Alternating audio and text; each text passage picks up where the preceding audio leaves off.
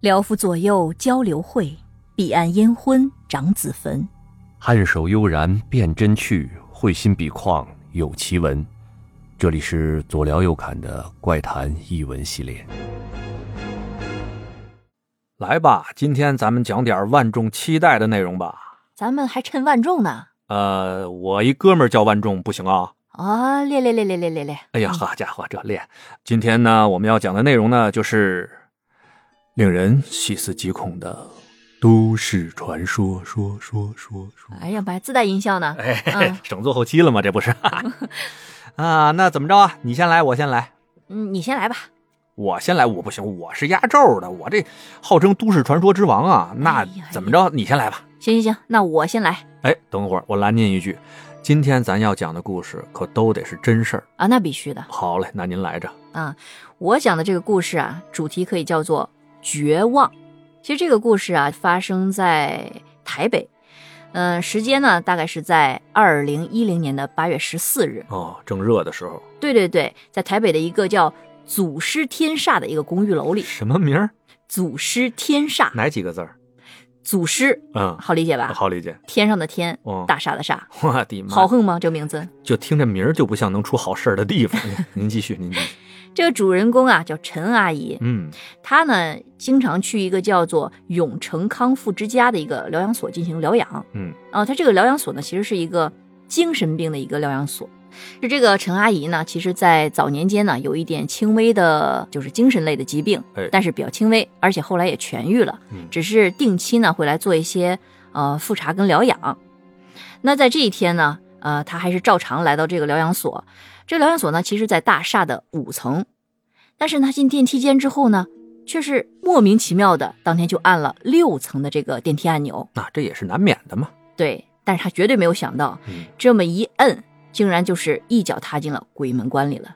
我天，是这样的，然后他上了电梯之后呢，等电梯开门的时候，他特别惊讶，发现这不是他常去的五楼的那个过道，那肯定啊，而是一个封闭的一个推拉门，一个嗯铁门、在哪儿有一铁门，啊，就在出了电梯门大概三四十厘米的距离。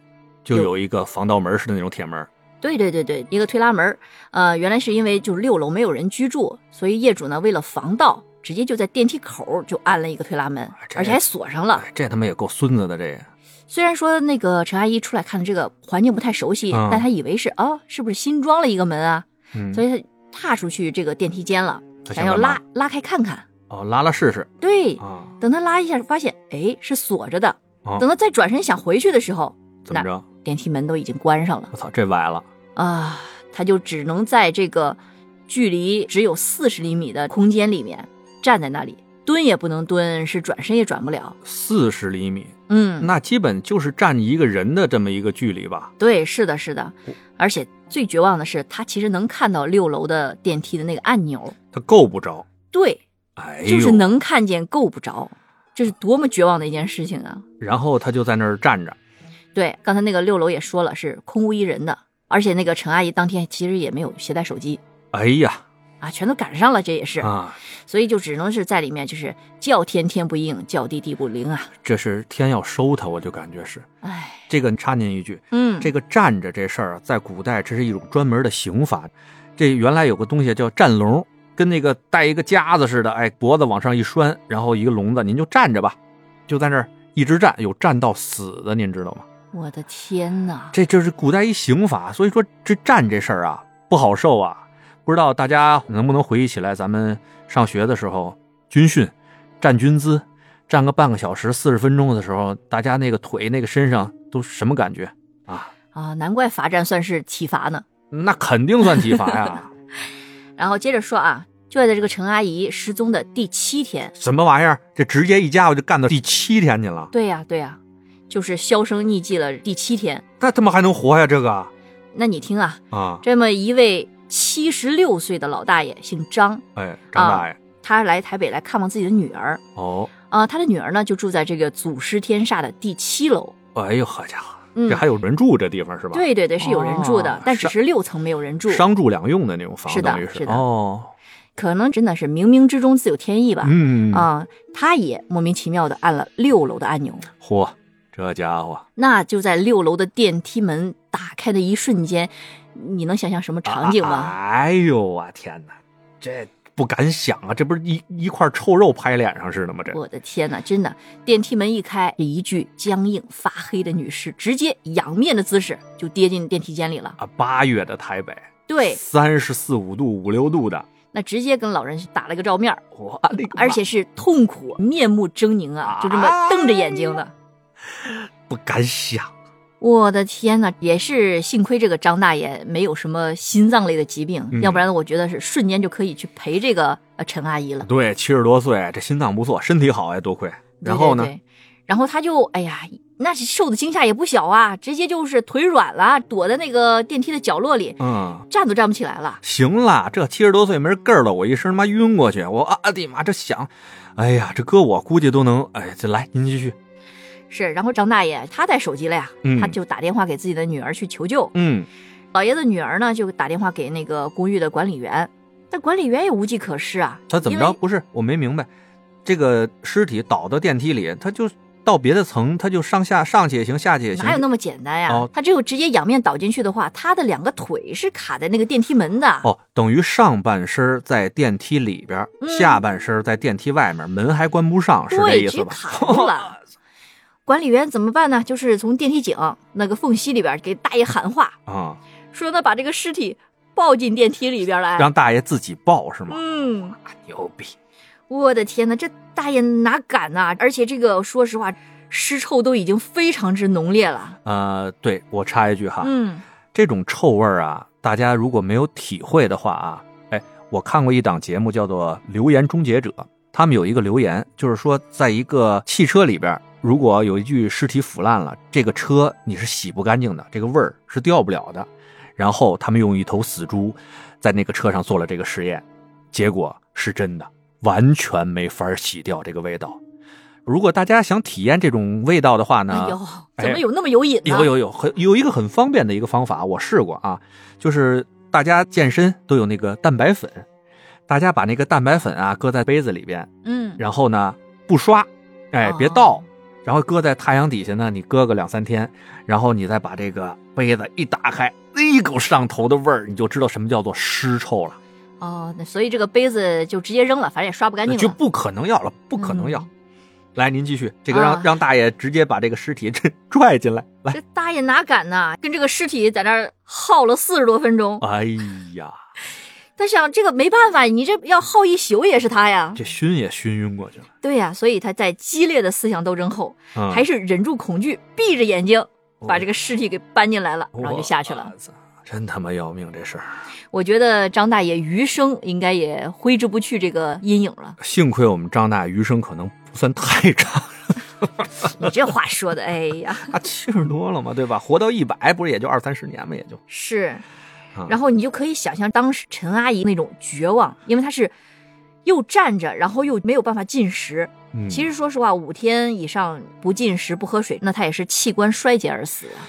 真的三十多度的台北的夏天，在四十公分的这么一个站笼里边，就生生的站着，这真是酷刑啊！哎呦，不敢想啊！嗯，但这个故事啊，其实还有一些呃匪夷所思的东西。嗯嗯嗯，就第一个是，他都已经失踪了七天七夜，嗯为什么没有人去调电梯的监控，嗯是吧？而是等到这个张大爷偶遇到他的遗体之后，警方才去调取了这个大厦的一个监控。对，这大楼就没有管理员吗？还是怎么着？对呀、电梯的这个影像应该也受监控的是啊，哦就，没人看着，没有人看到。哎然后第二呢是这个六楼没有人居住，为什么这个电梯它不设定就是六楼不停，或者是不能按，也许这个电梯比较老，没这功能也是有可能的啊，倒是或者你哪怕是拆除了这个铁门，麻烦呀。嗨，你物业，咱前两天不是刚说过物业嘛，对吧？嗯哎，这物哪儿的物业都一样，哎，都是挣钱的。还有的就是，那事后呢，也有记者去跑到六楼去做实验，到这个夹层里边去喊，嗯，其实是有人能听到这个呼救声的。但嗯是为什么后续采访啊，那不管是五层还是七层的人都说没有听到过任何的呼救，啊，所以我也在想，到底是真没听见，还是说当时听见了，他们漠视了这个声音，所以之后也不愿意再承认了。呃，有两种可能啊。你在想啊，嗯你如果住在七层，就听见底下救命啊，救命啊！你下去吗？我觉得至少也会报警啊。我估计我也是，我估计啊，他也不会喊七天七夜。咱们想一啊，种、体力哈，，对呀、咱们想一种稍微的仁慈一点的想法吧，有没有可能这个陈阿姨啊，在陷入困境以后呢，她一着急，尤其是她原来有些精神疾病嘛，就晕过去了。然后在这个炙热的夏天呢，她就嗯没有再醒过来，也就是说她没有承担那种，没有承受那种绝望的痛苦。不不不，因为尸检结果出来之后呢，他是在被困五天五夜后才死亡的，哎，并不是说当时可能就一天啊就昏过去了，然后就死亡了，还怎么着的？也就是说，这个陈姓的这位阿姨，在这个四十公分的狭小空间里边，活活挣扎了五天五夜。是的，而且这个故事其实还有一个特别让人细思极恐的地方，还有恐呢，对，因为这个事情发生在农历七月，农历七月。七月七啊。哎呦，而且呢，这个张大爷跟这个陈阿姨呀、那么巧合，就像命中注定一样，就相继按了这个六楼的按钮。这也是缘分哈。哎，这也不是啥好缘分。嗯，那个吧，行，嗯那我这故事就讲到这儿。嗯，你准备什么故事啦？哎呦呵，说这故事，这都市传说啊，这我嗯这可多了去了。今对天、啊，这今是你擅长的呀。哎，今天我随便给您掏出了一个啊，我走来一个，我一北京人，讲讲咱们北京的这么一个真人真事儿哈。嗯哎，咱别往远了说，什么唐宋元明清的没意思，咱说点近的。嗯哎，讲述故事之前哈，咱先说一句啊，因为这是一个涉案的这么一个故事，嗯啊所以呢，里边的人名呢我都隐去，啊，尽量保持保留一些地名，然后呢，人名呢我就给他杜撰一些主人公的名字嗯啊。没问题。哎，大家能听明白这故事就行啊，咱们主要讲的是这事儿。嗯好吧？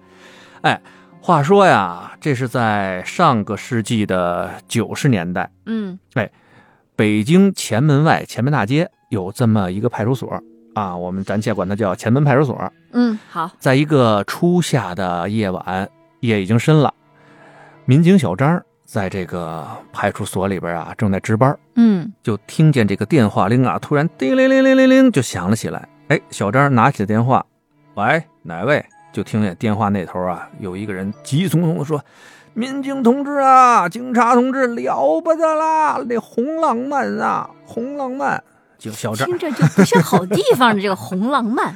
哎呀，这个民警小张说说你慢点说，什么红浪漫？哎呀，就前门外前门大街那个红浪漫 KTV 啊，嗯，他出了人命啦！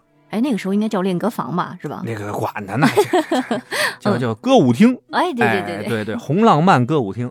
这小张一听，嚯，出了人命了，哦这可不是小大事儿啊！赶紧把值班的领导们都霍弄起来，又把回家的同事啊，赶紧都召集起来，风风火火的呀，就赶到了这个前门大街红浪漫歌舞厅。嗯这个一进歌舞厅啊，大家都被眼前的这个景象吓傻了。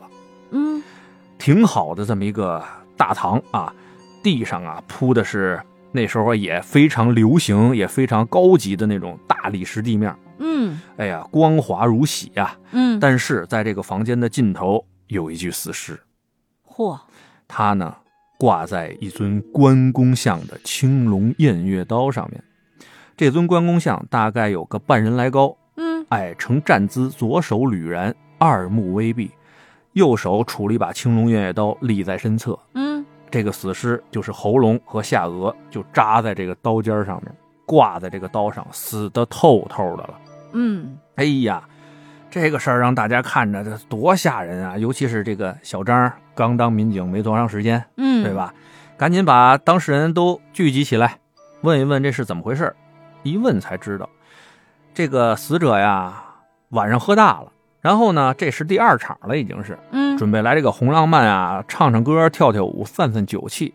可谁想到啊，走到这个大厅关公像的跟前，不知道怎么着，鬼使神差的一个跟头就栽下去了，整整的就把这个嗓子眼儿插怼刀上了。怼到刀尖上了，哎呀，当时就完蛋了。那旁肯定，哎，旁边人也不敢动啊，就赶紧报警了。嗯这一看呢，就是一个明显的意外，啊，是是那是，其实不不是什么什么奇案啊什么的，什么的谋杀，对吧？所有警察其实也都这么认为。嗯于是呢，就把这个歌厅的老板发哥叫到了这个派出所，因为怎么着呢，大小也是条性命，死了人了。你不得查一查？那不是小事儿啊！那好，这个首都啊，天子脚下，首善之区嗯，啊，这出了条人命，好歹也得给他前因后果说清楚啊，对吧？办案民警呢就问这个歌厅老板发哥说：“你弄个关公像摆你这歌厅里边是什么意思啊？”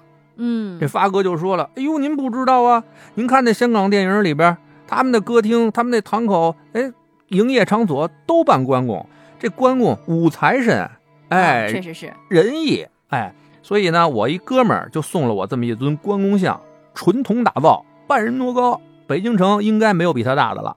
嗯，哎这还吹牛逼呢，都死了人了。”嗨，哎，北京人就好吹牛逼。然后呢，这个民警呢就说：“哦，是这么回事儿，没关系。这个铜像啊是谁送您的？然后呢，您也把它交来，大家一块儿做个笔录。这个事儿呢就这么就完过去了。啊，对，就算结束了，哎，发哥也觉得这本来也就是这么个事儿嘛。自己这歌厅刚开业没几天，出了条人命案子，也是够背气的哈。嗯哎，这个发哥呀就带着警察同志去了送他铜像的那哥们儿家。这哥们儿啊是一个安徽人，嗯，做铜料生意的，咱们这里边管他叫冤总。哎呀，冤总，到了冤总在北京的这么一个出租房里边，嗯然后呢，大门紧锁，问了旁边的房东啊，才知道这冤总啊已经有将近三个月没见着人了。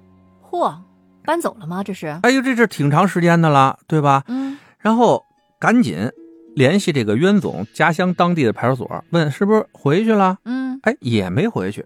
这人啊，就好像人间蒸发了一样。啊，消失了，就消失了呀。他就说这不行啊，对吧？其实就这么点事儿，哎，把这个送关公像这个冤总找着以后，记完笔录，这事儿就过去了。这怎么弄着弄着，还又弄出出一个人口失踪的案件来了？这个，对，案中案了，变成，哎，找冤总找了一礼拜没找着，哎，又把这个发哥给找过来了，说你想想，谁还认识冤总，或者他有什么关系比较密切的人，咱能嗯通过他找到这个冤总，对吧？咱赶紧把这案子了了啊，好歹是个人命案啊。这发哥就琢磨呀，哎呀。这个冤总弄铜料生意啊，也不是太有钱。哎呀，前一阵儿啊，就跟我说呀、他觉得嗯做生意都得有车，人家就能把他当大老板了。所以呢，他最近攒了一笔钱，要买车哎，要买车，足足实实呢攒了有三万块。啊，哎呦，三万块，您现在听着少是吧？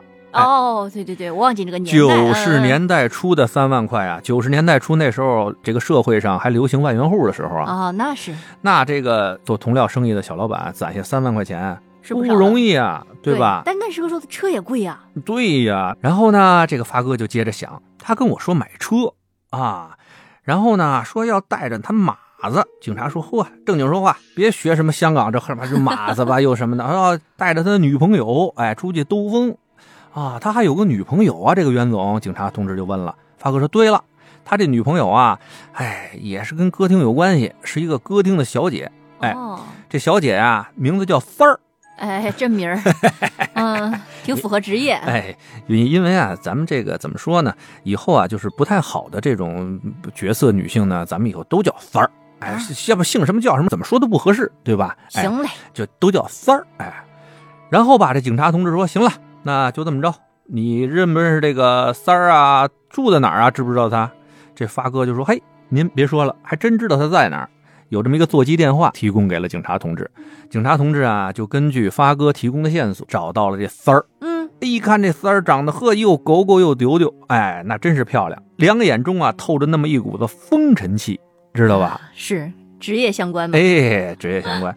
然后呢，就把这个三儿啊叫到这个派出所来做笔录。哎，但是呢，在做这个口供笔录的这个过程中啊，就觉得这个三儿啊变颜变色的，哦，言辞闪烁，就是好像哎呀，人家呀怎么这么着啊，词不达意，还很慌张。嗯，哎，旁边啊有这个办案经验丰富的老警察，老刑警哎，老警察就觉得这三儿啊绝对有问题。那是，要不然慌什么呀？，对呀、他一不知二不知三不知，对吧？一问三不知的，嗯，就不知道这冤总在哪儿。你们男女朋友，你们还同居，对吧？嗯三个月没见着人了，都不知道在哪儿。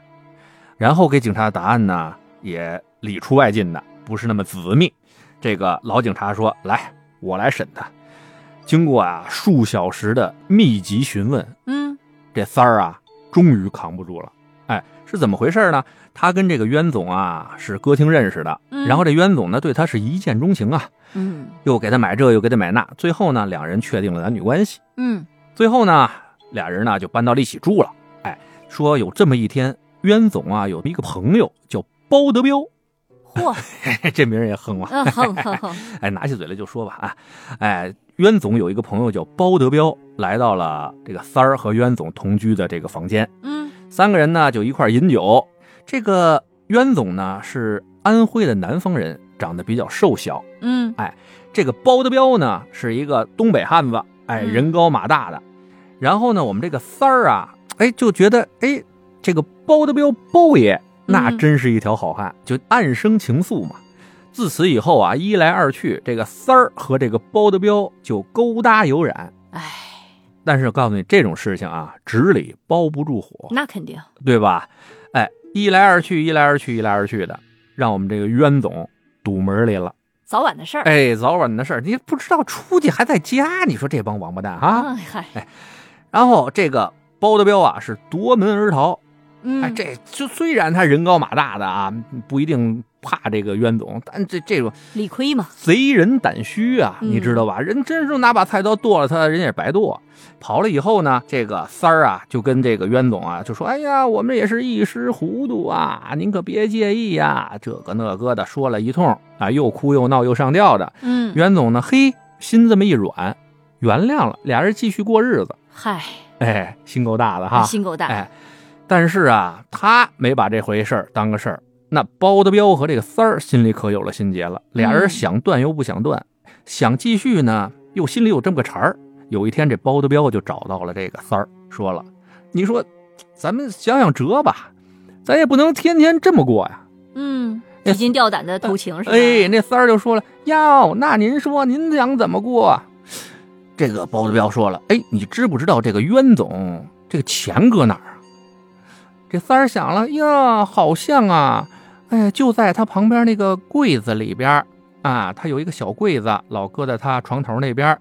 听说呀，最近他想买车，有三万块呢。”这包德彪听这三万块啊，两眼都冒了他妈绿光了。嘿，他说：“哎，三儿，我我是爱你的，你是知道的，对吧？咱要是有这三万块钱，咱不吃香的喝辣的，到哪儿不又勾勾又丢丢？嗯，是的，哎是的，咱想辙把这钱啊给他拿走，然后啊，咱把这冤总就给他办喽，弄个神不知鬼不觉。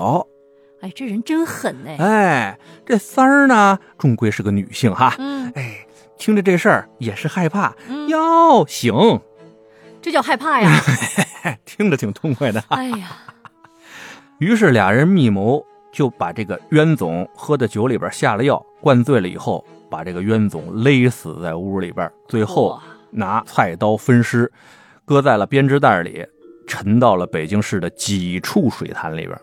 哇，真够狠的，一不做二不休啊，嗯，干出了这种王八蛋的事儿以后呢，这俩人呢拿着钱又一通挥霍。哎，嗯警察同志问到这儿，马上就拍桌子说：“来人，还来人！”狗头铡伺候是吗？警察同志，赶紧啊，逮那王八蛋姓包的呀，嗯对不对？这个时候，坐在旁边的办事民警小张拉了那老民警一下，说：“哥，甭逮了，嗯，为啥呀？人就在我们这儿呢。谁呀？”嘿，你猜怎么着？还记着这事儿是怎么出来的吗？前几天前门外前门大街红浪漫歌舞厅插死那位，哦，就叫包德彪。